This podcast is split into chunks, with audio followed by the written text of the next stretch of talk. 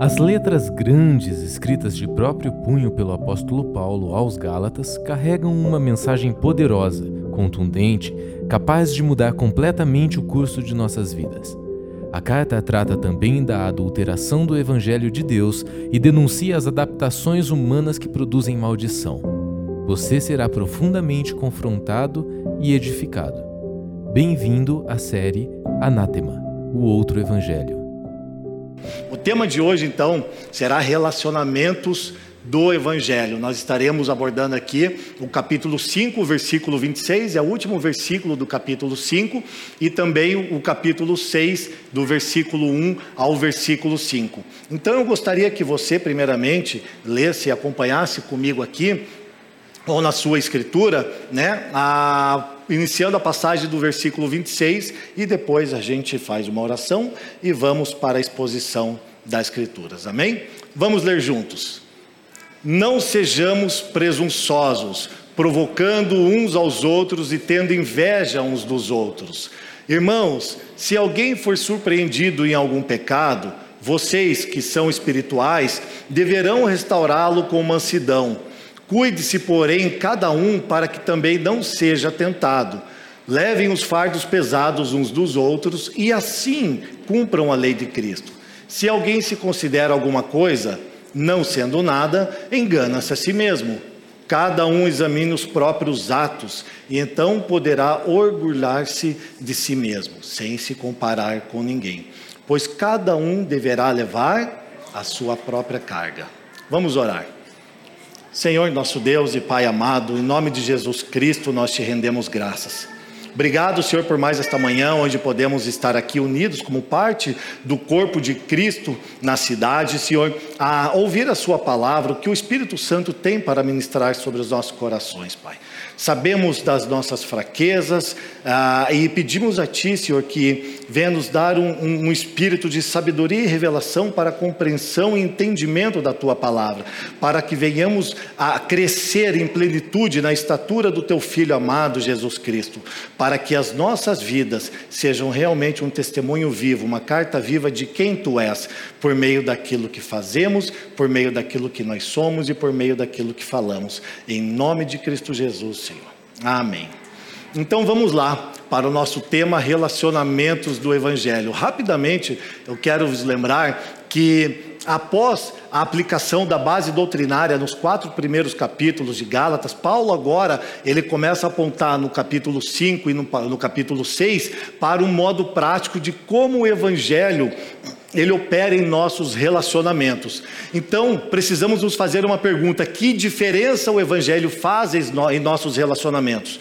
Uma vez que fomos alcançados pelo Evangelho, que diferença ele faz em nossos relacionamentos? Outra pergunta que precisamos fazer é como o Evangelho nos faz ver a nós mesmos em relação ao outro e como o Evangelho nos faz ver os outros em relação a nós mesmos. Então, nós precisamos estar é, é, cientes de que a maneira como nós olhamos o nosso irmão ou somos olhados por ele não deve ser um meio de comparação. Porque o evangelho ele cria uma autoimagem completamente nova que não se baseia em comparações com os outros. Ou seja, o evangelho ele nos dá uma nova identidade, onde nós não somos nem autoconfiantes demais, nem também inferiorizados. Mas assim como Paulo, quando nós vemos as suas escrituras, nos seus escritos, assim como os apóstolos, eles são ousados na pregação do evangelho, mas também são humildes no trato com os seus irmãos. Então, essa é a evidência de uma nova identidade, onde o fruto do Espírito é o amor, nós vimos semana passada, a paz, a alegria, a paciência, a amabilidade, a fidelidade, mansidão, domínio próprio, enfim, Paulo está falando sobre o fruto do Espírito, encorajando os irmãos para andarem agora na direção do Espírito. Amém? Verso 25, ele trata disso. Para quê? Para que o fruto do Espírito cresça em cada um de nós, em nosso caráter e na nossa vida relacional. Então, ele está tratando os frutos do Espírito, que agora é a nova evidência de uma, uma pessoa que nasceu de novo, de uma nova identidade, para fazer uso fruto disso nos seus relacionamentos. Que tipo de relacionamentos? No seu relacionamento empresarial, no seu matrimônio, seja também com entre pais e filhos e também com seus amigos. Amém? Então, Paulo está falando aqui para os Gálatas, tipo assim, agora, irmãos, Gálatas, uma vez que vocês não precisam mais ser salvos, ele aponta agora para o fato de o Espírito Santo transformar os seus relacionamentos. Então ele já começa dizendo assim: que tipo de transformação precisa acontecer no relacionamento deles? O mesmo que nos nossos relacionamentos. Nós não devemos ser o quê? Vamos lá. Presunçosos, provocando uns aos outros e tendo inveja uns dos outros, porque essa palavra presunçosos, ela significa não nos orgulharmos é, ou deixarmos de ser orgulhosos. Quando nós estamos sendo presunçosos, nós estamos nos orgulhando e nos achando superiores a outras pessoas, ok? Então, a palavra traduzida do grego aqui é vanglória, ou seja, são pessoas vazias de honra. É aquela pessoa que tem uma ambição egoísta, que ela é vazia de honra, mas deseja ser honrada em todas as coisas que ela faz. Se ela não é notada, ela quer ser notada e quer ser honrada por aquilo que ela faz. Hernandes Dias Lopes, ele diz que uma pessoa que sabe como, diz que essa pessoa orgulhosa, ela sabe como tentar conseguir um respeito ao qual não faz jus e demonstra por suas ações conversa fiada, orgulho e ambição. Então veja, na verdade, essa pessoa, ela que, que é orgulhosa, essa pessoa que é, é, é, ela é presunçosa, na verdade, é uma pessoa completamente insegura, profundamente insegura, porque ela precisa estar sempre se comparando com os outros para se colocar numa posição superior. Mas isso não é evangelho. Então, essa pessoa ela tem a necessidade realmente de provar o seu valor a si mesma e também aos outros, constantemente. Então, constantemente, ela está se comparando aos outros. Por quê? Para que, parecendo superiores a alguém, em alguns aspectos, né? Ela, essa nossa fome de honra, ela seja, ela infla dentro de nós e nós nos sentimos ótimos diante daquela pessoa. Então é muito fácil eu me sentir superior sobre alguma pessoa, certo? Me comparar com uma pessoa que teoricamente é inferior a mim. Eu me inflo e acho-me superior a ela. Agora, parecendo inferiores a alguém também, nós ficamos desanimados pela mesma razão, por essa forma de honra. E a fome de honra pode nos tornar competitivos, ou seja, é um estado do coração sem o evangelho. Então, os irmãos estão sempre ali se degladiando, sempre estão provocando um ao outro, gerando atrito uns aos outros, por quê? Porque o seu coração ainda não está permeando, é, não está sendo permeado pelo evangelho, ou ainda está num processo de maturação, porém, não é uma evidência de quem está plenamente. É, é, é é, inserida no contexto que Paulo fala do fruto do Espírito. Portanto, irmãos, andem no Espírito. É isso que ele está dizendo. Então, seja aquilo que nós estamos fazendo, não importa se nós estamos aqui é, é, louvando o Senhor com nossos instrumentos, se nós estamos aqui é, ministrando a palavra, se estamos trabalhando como um repositor, se nós somos um engenheiro, não importa. Aquilo que nós estamos fazendo, se nós somos orgulhosos, nós dizemos muitas vezes que estamos fazendo para Deus, mas na verdade é somente para exaltar o nosso nome, para que o nosso nome se torne célebre porque nós ainda temos muita fome de honra. Nós queremos ser honrados constantemente. É isso que Paulo está falando para os Gálatas. Não sejam presunçosos, pare de buscar honra. Não queiram ser melhor uns do que os outros. Por quê? Porque eles achavam que, sendo é, circuncidados, eles seriam pessoas superiores aos seus irmãos. Amém? Por isso, não devemos fazer comparações com ninguém. Cada pessoa tem valor singular e inestimável e total dignidade como seres semelhantes ao Pai, mas distinto em seus papéis. Então, na relação com meu irmão, eu preciso ter o um entendimento do Evangelho, ao ponto de que tudo aquilo que eu faço, eu faço para Cristo, não por comparações, mas para que eu possa amar a igreja, a qual Cristo também ama. Então, tudo aquilo que eu faço é pautado o quê? Em amor para o corpo de Cristo. Amém? Não baseado em comparações para querer aparecer ou para querer ser maior do que alguém, mas sabemos também, isso é o que mais evidencia, na verdade, nas pessoas orgulhosas. Mas ainda tem muita pessoa orgulhosa que também tem um sentimento de inferioridade. Então, se nós formos orgulhosos, nós estaremos provocando uns aos outros e tendo inveja uns dos outros. E essa palavra, o verbo provocar, ela vem do grego e significa competitividade, no sentido de você sempre chamar uma pessoa para perto de você para haver uma disputa. Ou seja, Paulo está dizendo aqui que nós sempre estamos, somos orgulhosos porque nós temos falta de honra, queremos ser reconhecidos e quando não somos, nós provocamos o nosso irmão e queremos competir com ele. Presunçosos, provocadores e também invejosos. E por que invejosos? Porque nós queremos algo que é por direito de outra pessoa ou que ela não tenha tal coisa. Tamanha inveja que se eu não posso possuir o carro que você tem, eu espero com todas as minhas forças que você também não tenha. Então veja, talvez nós, nós até brincamos, né? Tem alguns jargões, mas provavelmente a gente já tenha brincado. E algumas brincadeiras nossas maliciosas, porque toda brincadeira tem um fundo. Vamos lá, novamente. Toda brincadeira tem um fundo de verdade. Isso mesmo.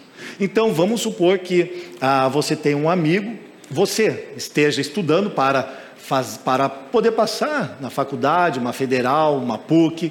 E aí o que acontece? De repente você não consegue passar na federal e vai pagar uma PUC. E aí você fala para o seu irmão: Uau, olha, passei lá na PUC, vou estudar, vou fazer medicina, é, engenharia, é, arquitetura. E ele fala: Ah, filhinho de papai, né? Aí fica fácil, vai estudar na PUC. Mas é o teu amigo.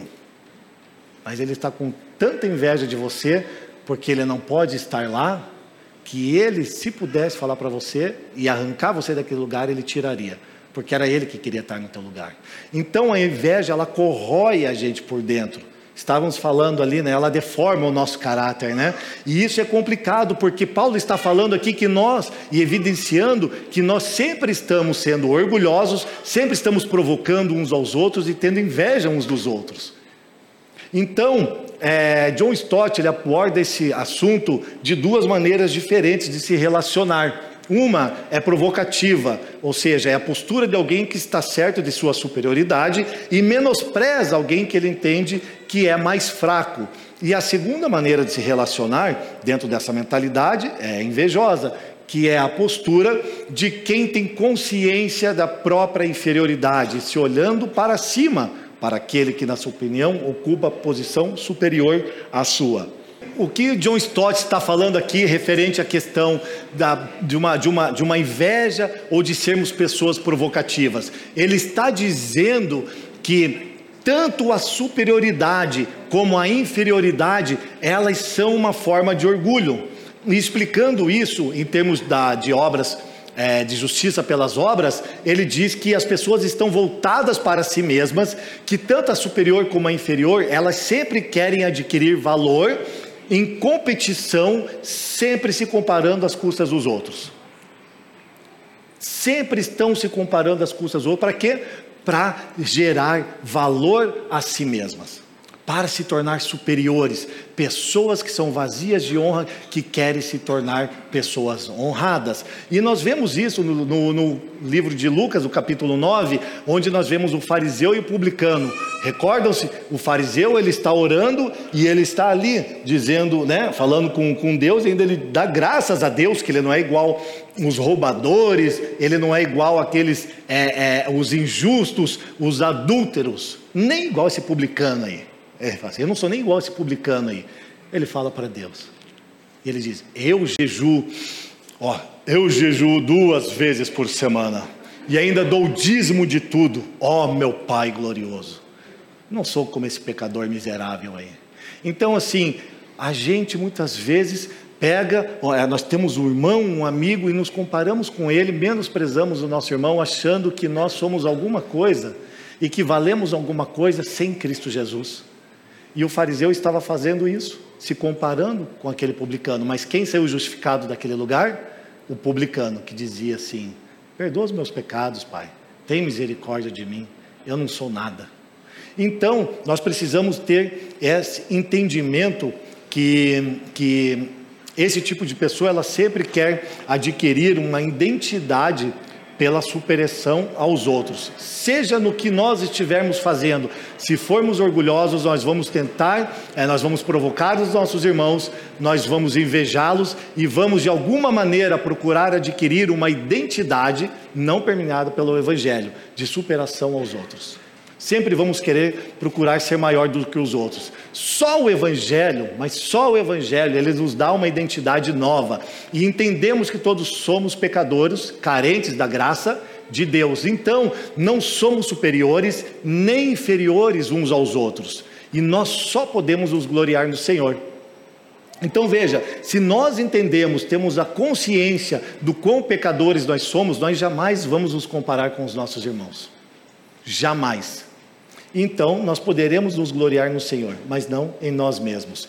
Vamos ler aqui a única diferença entre a pessoa arrogante e aquela dotada de baixa autoestima é que a inferior perdeu o jogo. Na maioria das vezes a gente age como pessoas inferiores.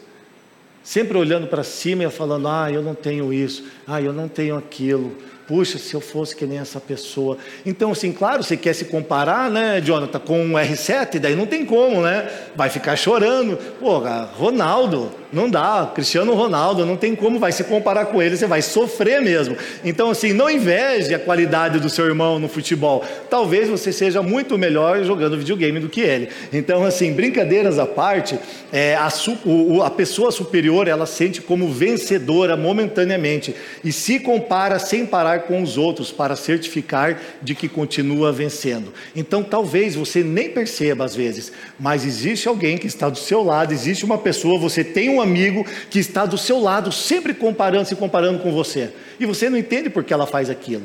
Porque ela quer ser superior, porque ela é arrogante ela quer o quê? Ter honra. Mas ela é presunçosa provocativa e invejosa. Provavelmente ela quer ter a vida que você tem, mas ela não pode ter. Ou seja, estamos em grande parte do tempo provocando em uma área da nossa vida, quanto invejando em outra. A citação que nós vamos ler aqui, nós precisamos entender primeiro que nós precisamos ser humildes em tudo aquilo que fazemos.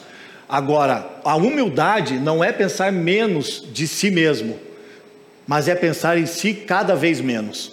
A autoflagelação e a baixa autoestima não são marcas de humildade do Evangelho são apenas uma rejeição do Evangelho, tanto quanto orgulho e a confiança no próprio eu. Palavras de C.S. Lewis. Então veja, a humildade não é pensar menos de você mesmo, se tornar, ou seja, se colocar como uma pessoa inferior àquela outra. Na verdade, é pensar em si cada vez menos, ou seja, é uma abnegação, é, é, o carregar a sua cruz diariamente, é um sentimento realmente de morte para você mesmo, isso é humildade, para que você possa auxiliar o seu irmão. Isso é abnegação. Isso é pensar menos em si mesmo. Então, em Gálatas 4, nós vimos que Cristo nos assegurou um status legal como sendo filhos de Deus. E o propósito do, propósito do Espírito Santo é fazer o quê? Uma vez que nós temos esse status legal de filho, é nós termos a garantia é, é, e a experiência real disso que somos filhos de Deus. E nós temos total valor e dignidade diante de Deus por sermos filhos iguais uns aos outros.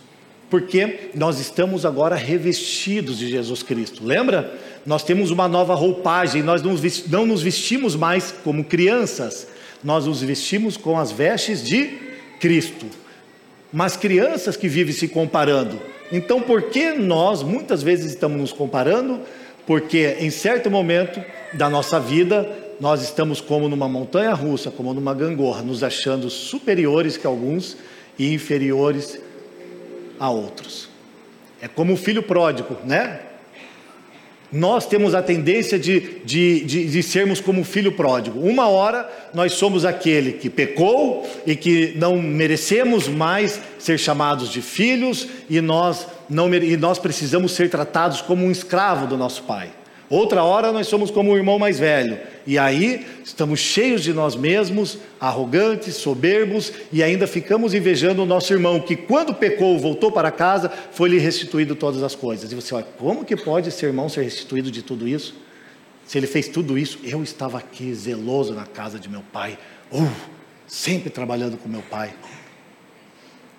Então, nós sempre temos é, realmente, é, infelizmente, essa essa, essa gangorra na nossa vida. Por quê? Nós estamos num processo de maturação. Mas vamos lembrar que nós também temos o Espírito e precisamos andar de acordo com o Espírito e clamar ao Senhor para que nós realmente possamos é, é, sermos é, inundados né, e mergulharmos no Espírito do Senhor. Porque o Evangelho é único e trata do orgulho, dessa fome de honra, de uma maneira adequada fazendo com que nós não nos comparemos mais uns aos outros. Porque o evangelho, ele me humilha diante de todo mundo, dizendo que sou pecador, salvo somente pela graça, mas também me encoraja diante de todo mundo, dizendo que sou mais amado e honrado pelos únicos olhos do universo que realmente importam.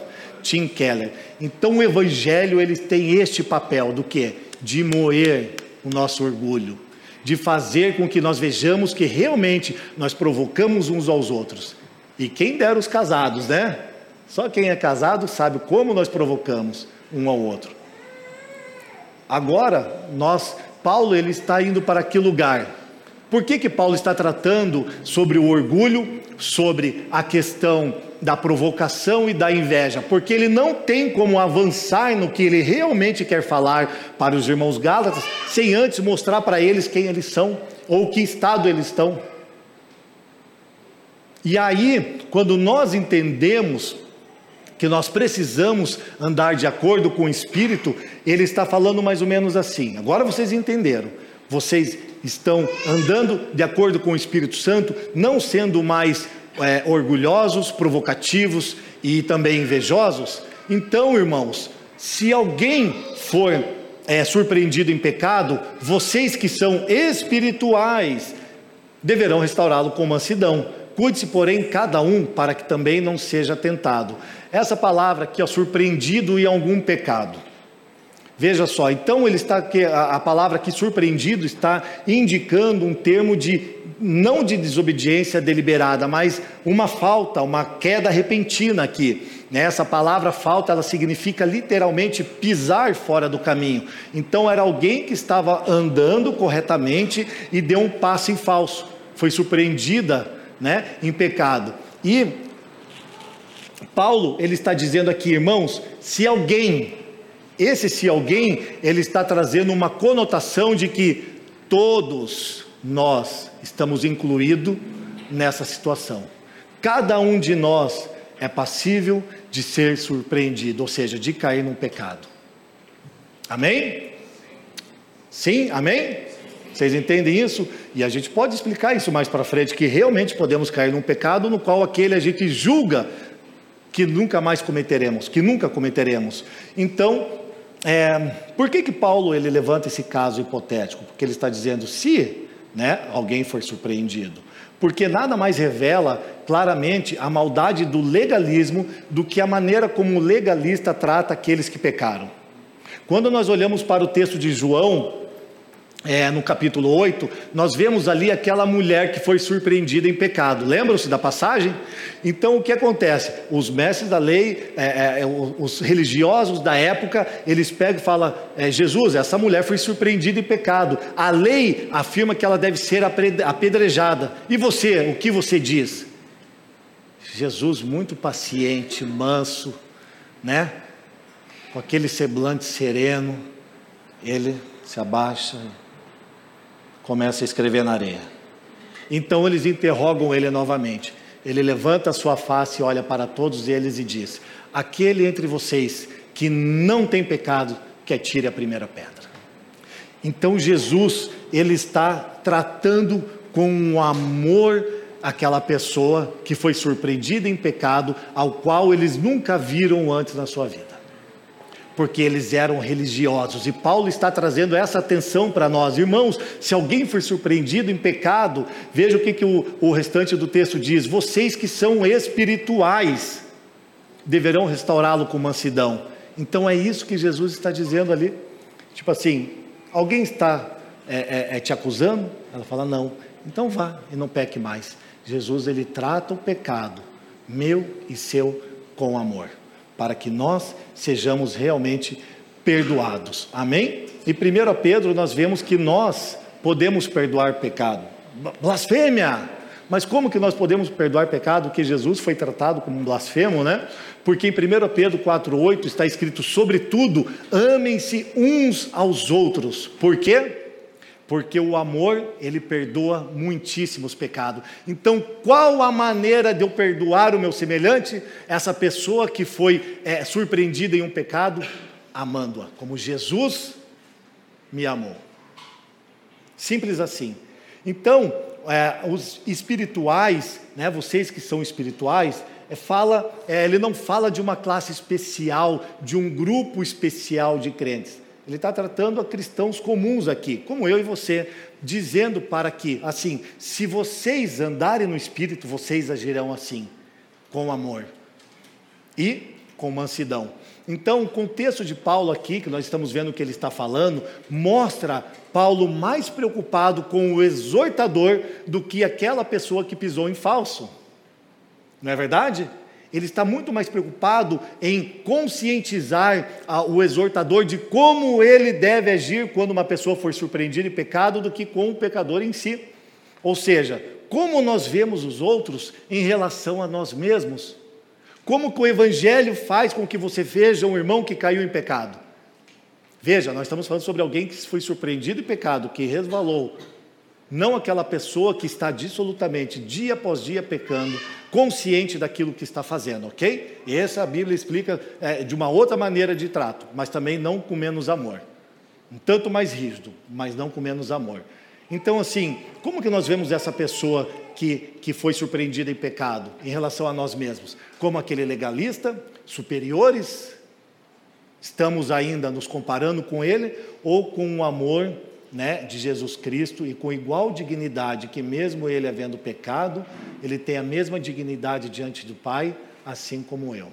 Afinal, sabemos que nós vivemos numa tensão, né? Justos, justificados pela graça, pela fé, mas também pecadores, porque estamos lutando contra o pecado diariamente, enquanto vivemos nessa era perversa e neste corpo. Amém? Então, ele fala para que nós possamos restaurar e o termo aqui,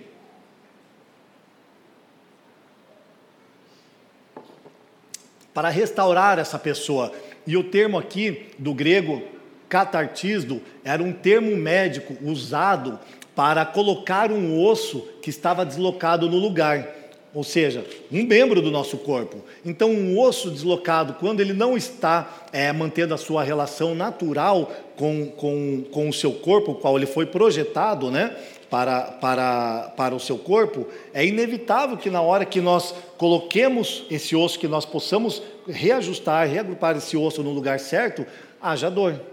Vai haver dor, não tem como. Mas agora veja, quando ele fala em restaurar aqui, nós precisamos olhar esse termo como um osso deslocado, ou seja, um irmão quando ele é Presta atenção, o irmão, quando ele é surpreendido em pecado, ele é como um osso que foi deslocado do corpo. Então a pergunta é: se você desloca o seu pé, se você torce o seu joelho, ou você machuca o seu braço, você amputa, você corta ele e joga ele fora? Não. Antes, o que você faz? Você trata ele com carinho. Você pega uma tipóia, você enfaixa o seu braço, você põe uma tipóia e coloca pelo pescoço. E o que, que você faz? Você traz ele para perto do corpo. É assim que nós devemos tratar o irmão e restaurá-lo, cuidando dele como se eu tivesse machucado o meu braço, deslocado o meu braço, com todo o amor e o cuidado devido para que no momento, no processo da restauração, ele possa ter novamente o seu movimento junto com o corpo ao qual ele foi destinado a ter. Amém? Ficou claro, irmãos?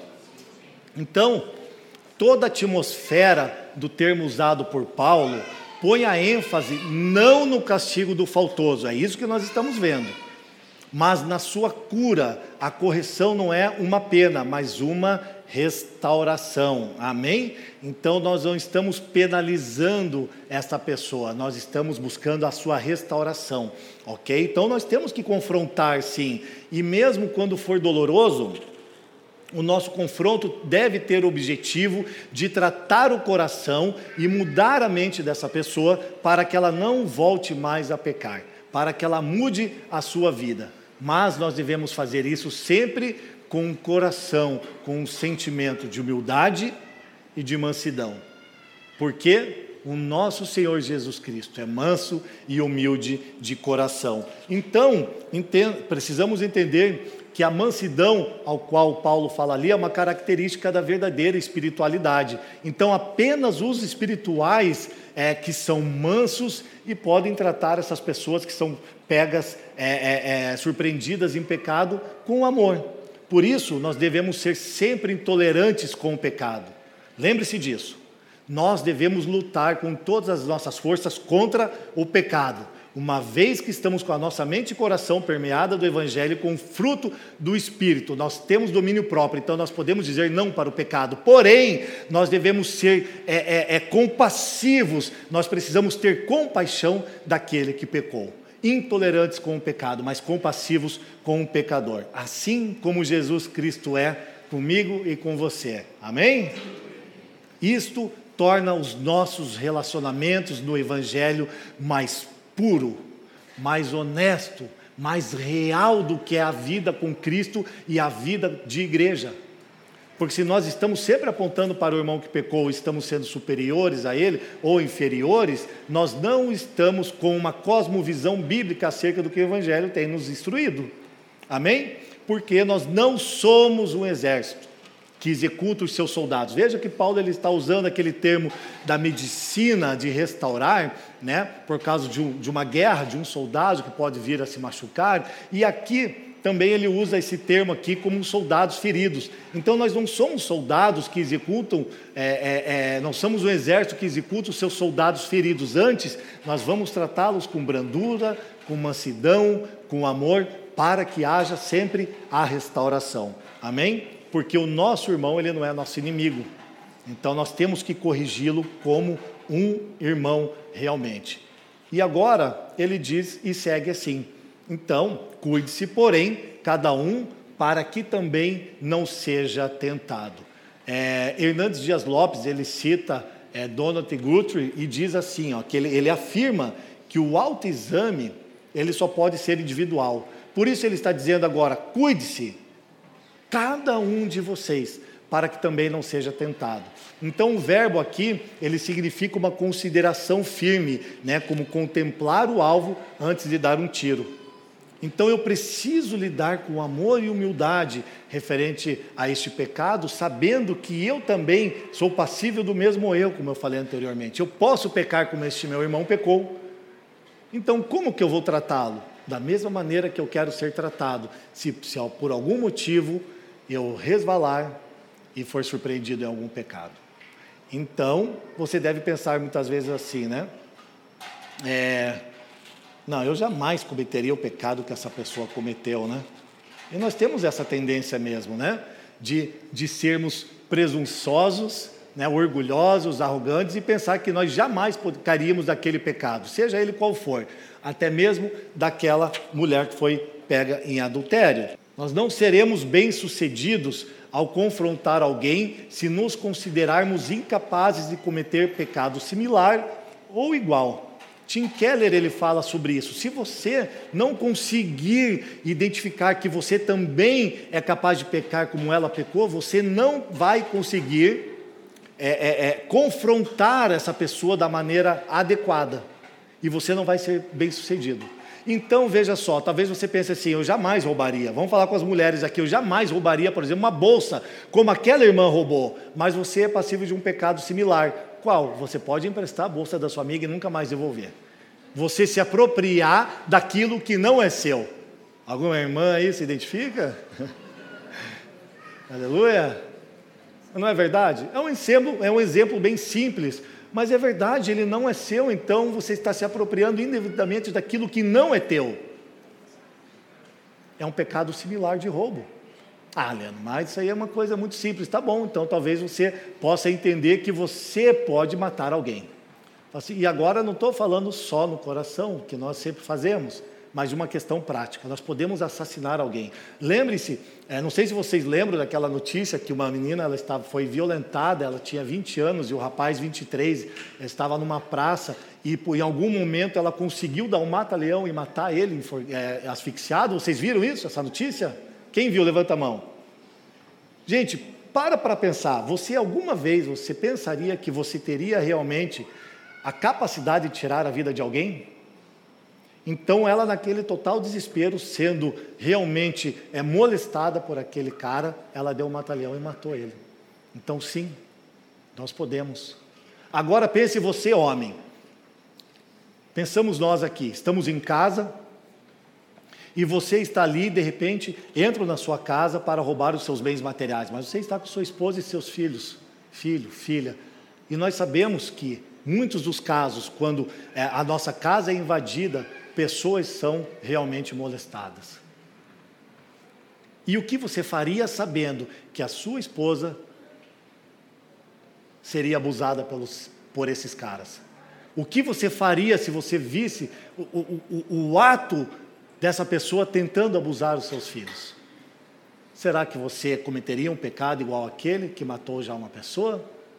Então, fica para nós de aprendizado para que nós possamos entender que nós precisamos considerar que quando nós vemos uma pessoa que foi surpreendida em pecado, que nós precisamos compreender que nós também somos passíveis de cometer o mesmo pecado. E se nós não pensarmos assim, nós não vamos conseguir ser bem-sucedido no tratamento e na restauração dessa pessoa. Porque 1 Coríntios, no capítulo 10, está escrito: aquele que está de pé, cuide para que não caia. E a oração do Senhor, Jesus Cristo, ele diz, né, para orarmos ao Pai para que nós não venhamos a cair em tentação. Então, sim, somos capazes de cometer tal atrocidade. Então, nós precisamos tirar a trave dos nossos olhos antes de tirar o cisco do olho do nosso irmão. Paulo está tratando isso em todo momento, sempre olhando para o exortador. Tenha consciência de como você deve restaurar o seu irmão que foi surpreendido em pecado. Então ele está dizendo: tire a trave do seu olho para depois tirar o cisco, o cisco do seu irmão. É impressionante, né? que nós só iremos então poder carregar os fardos pesados uns dos outros se nós realmente, se nós realmente é, entendermos este fato. Porque no versículo 2 ele está dizendo agora: então, uma vez que vocês compreenderam como lidar com uma pessoa que foi surpreendida em pecado, vocês que são espirituais, que estão restaurando ele com mansidão, devem levar os fardos pesados uns dos outros, e assim cumpram a lei de Cristo. Então, Paulo aqui está nos dando uma ordem, ele não nos dá apenas um confronto verbal, não é apenas um confronto verbal, é uma ordem, uma ação prática para levarmos os fardos pesados dos nossos irmãos. Então, nós que somos espirituais devemos fazer isso, e nisso nós demonstramos o amor de Cristo. Nisto, nós cumprimos o que é a lei de Cristo. Porque nós é, invocamos, porque Paulo ele está invocando aqui para que a igreja cuide uns dos outros sem orgulho, provocações e inveja, mas sendo espirituais, cuidando do irmão da maneira que eu gostaria de ser cuidado, sem esperar nada em troca. Então, é uma convocação. Levem os fardos pesados uns dos outros e cumpram a lei de Cristo. Então, só assim que nós vamos poder ter uma vida relacional, né, pautada no Evangelho, de uma maneira sadia, levando os fardos pesados uns dos outros, dos irmãos que nós vimos que foram surpreendidos em pecado. Agora nós precisamos entender que para que isso aconteça, nós precisamos nos aproximar perto o suficiente para que nós possamos gerar uma relação, uma relação de confiança e assumir parte do fardo deste irmão, a comunhão com entranháveis afetos. É por isso que nós queremos e nós sempre falamos muito sobre essa comunhão. Por isso nós queremos ser hospitaleiros e abrir a nossa casa e queremos ir na sua casa, porque se um dia eu for um por motivo eu seja surpreendido em pecado, eu quero que você cuide de mim da maneira que supostamente eu estou cuidando de você. Ou que devemos cuidar uns dos outros, da maneira como Cristo tem cuidado de nós. Amém? Agora veja que Paulo ele dá um golpe de mestre aqui, porque provavelmente ele está contradizendo nesse ponto aqui os falsos mestres.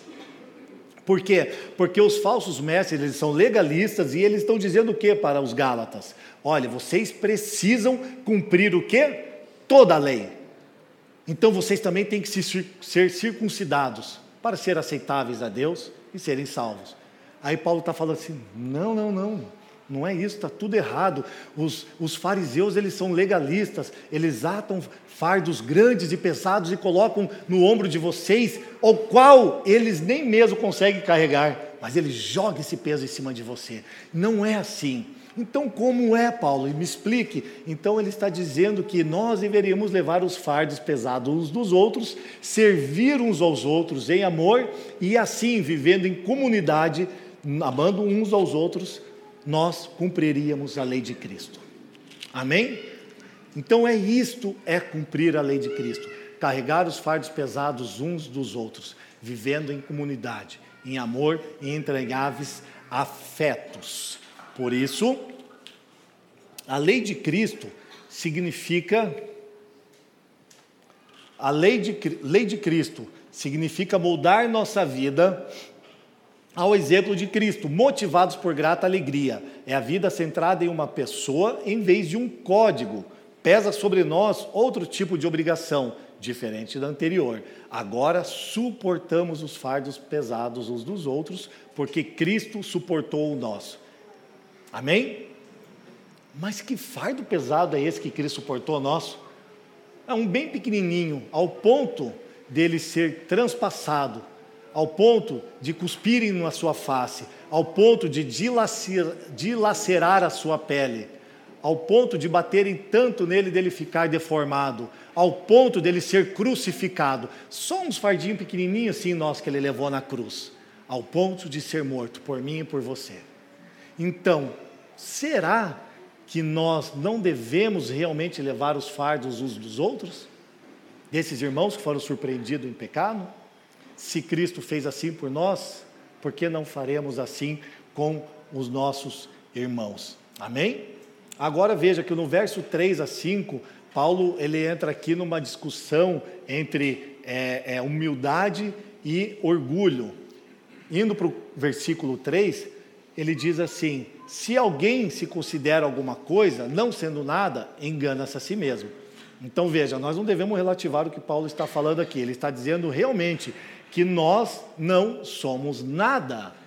Então, com certeza, a pessoa que ela acredita ser superior ou estar num grau mais elevado do que a outra, para ter que servir os seus irmãos ou para olhar à sua volta e ver quem precisa ajudar e carregar os fardos, é uma pessoa que prefere ficar escondida, porque ela se acha superior às outras. Então, não, não, eu não vou carregar o fardo, não, porque eu, eu não sou um pecador como ela.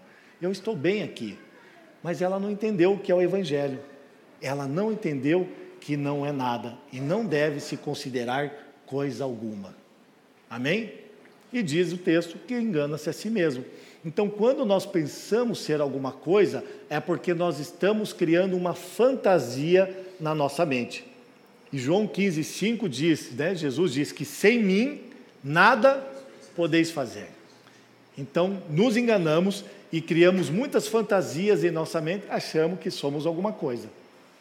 Por isso, não devemos ser arrogantes com os que tropeçam, enganando-se a si mesmo com uma suposta santidade, porque o legalista tende a denegrir a imagem dos outros só para melhorar a sua imagem. E o verbo aqui enganar que Paulo está usando, ele significa iludir a própria mente, ou seja, encher a mente com pensamentos achando que essa pessoa é alguma coisa. Nós iludimos a nossa mente pensando que somos alguma coisa. É isso que significa o verbo enganar aqui de Paulo. Então, o que nós fazemos, nós temos que fazer de forma generosa, devemos ser humildes, devemos ser mansos, devemos ser prestativos para com os nossos irmãos, para com todos. Porque nós agora nos demos conta que nós não somos quase nada, ou nada, sem Cristo Jesus. Então, sendo assim, nós precisamos examinar os nossos próprios atos. Cada um examine os próprios atos e então poderá orgulhar-se de si mesmo, sem se comparar com ninguém. Interessante, né? Você vai olhar para dentro de si agora, você vai examinar os seus atos e você vai ver se você pode se orgulhar ou não de si mesmo. Mas é interessante porque quando a gente olha, está olhando para o orgulho, nós vemos que o orgulho é um convite para quê? Para nos tornarmos prepotente, para nos tornarmos soberbos ou dignos de alguma coisa que nós não somos. Não é verdade? Então, por que Paulo está falando aqui? Ó, olhem os seus próprios atos e vejam se vocês podem se orgulhar em si mesmos. Porque, na verdade, nós não conseguimos. Nós não conseguimos olhar para nós dentro e vermos algum tipo de dignidade, senão em Cristo Jesus. Então, a palavra aqui, examinar ou é, é, é, provar significa aprovar depois de um teste ou exame. O que Paulo está dizendo aqui? Então, esse termo aqui era usado para testar os metais a saber se eles eram puros ou não. Então, o que ele está dizendo assim? Examine o seu próprio ato, faça uma prova de que seus atos eles são puros. Então, você poderá é, orgulhar-se de si mesmo. Alguém aqui pode se orgulhar dos seus atos puros e bondosos diante de Deus e diante de si mesmo? Não, né? É incrível. Então, nós não podemos nos comparar com ninguém. É isso que Paulo está dizendo aqui. Por isso, avançamos para o versículo 5 e vamos para a reta final. Pois cada um deve levar a própria carga. Então, Paulo, agora aqui, ele está tratando da nossa responsabilidade pessoal. Né? Ele passa de uma responsabilidade social para uma responsabilidade pessoal. Então, se nós formos é, realmente é, superficiais né, nessa leitura, nós vamos pensar que tem contradição com o versículo 2 que nós lemos ali, né, em levar as cargas uns dos outros. Mas a palavra grega aqui é baros, no versículo 2. Baros, que significa carga, né? Um, um, peso muito grande, um peso esmagador. Então, aquela pessoa que foi surpreendida em um pecado, ela está com um peso esmagador sobre os seus ombros, sobre a sua vida. Agora, aqui o que ele está falando sobre é, cada um levar a sua própria carga é um outro termo grego, né, que significa fardo, ou seja, é um termo comum para uma mochila de um soldado. Então veja que Paulo aqui é, é, ele está nos dizendo que nós devemos ajudar os outros, ajudar os nossos irmãos e, e considerar que ainda assim nós precisamos carregar a nossa mochilinha. Então você tem as suas responsabilidades pessoais, mas também você tem que auxiliar o seu irmão a carregar esse fardo pesado. Amém? Essa é a nossa responsabilidade. Como um cargo carrega, como um soldado carrega a sua própria mochila. Então aqui Paulo, ele está trazendo uma advertência final contra o nosso orgulho, a saber que todos vamos apresentar cada um seu fardo, sua responsabilidade pessoal diante de Deus no dia do juízo. Cada um dará conta de sua própria vida, de sua própria alma, e nesse dia nós não poderemos nos comparar com ninguém. São as nossas responsabilidades. É como eu, quando com meu filho, eu posso pedir um favor para o meu amigo, levá-lo até a escola. Mas as responsabilidades que diz respeito a um pai, na criação do filho, na, na, na, no evangelho que ele deve ser ensinado, em como ele deve se comportar até a sua maturidade, é minha responsabilidade. E essas responsabilidades pessoais são que nós vamos apresentar diante de Deus. Amém? Indo para o final, é, então, leia juntamente comigo, você consegue enxergar ali? Vamos lá.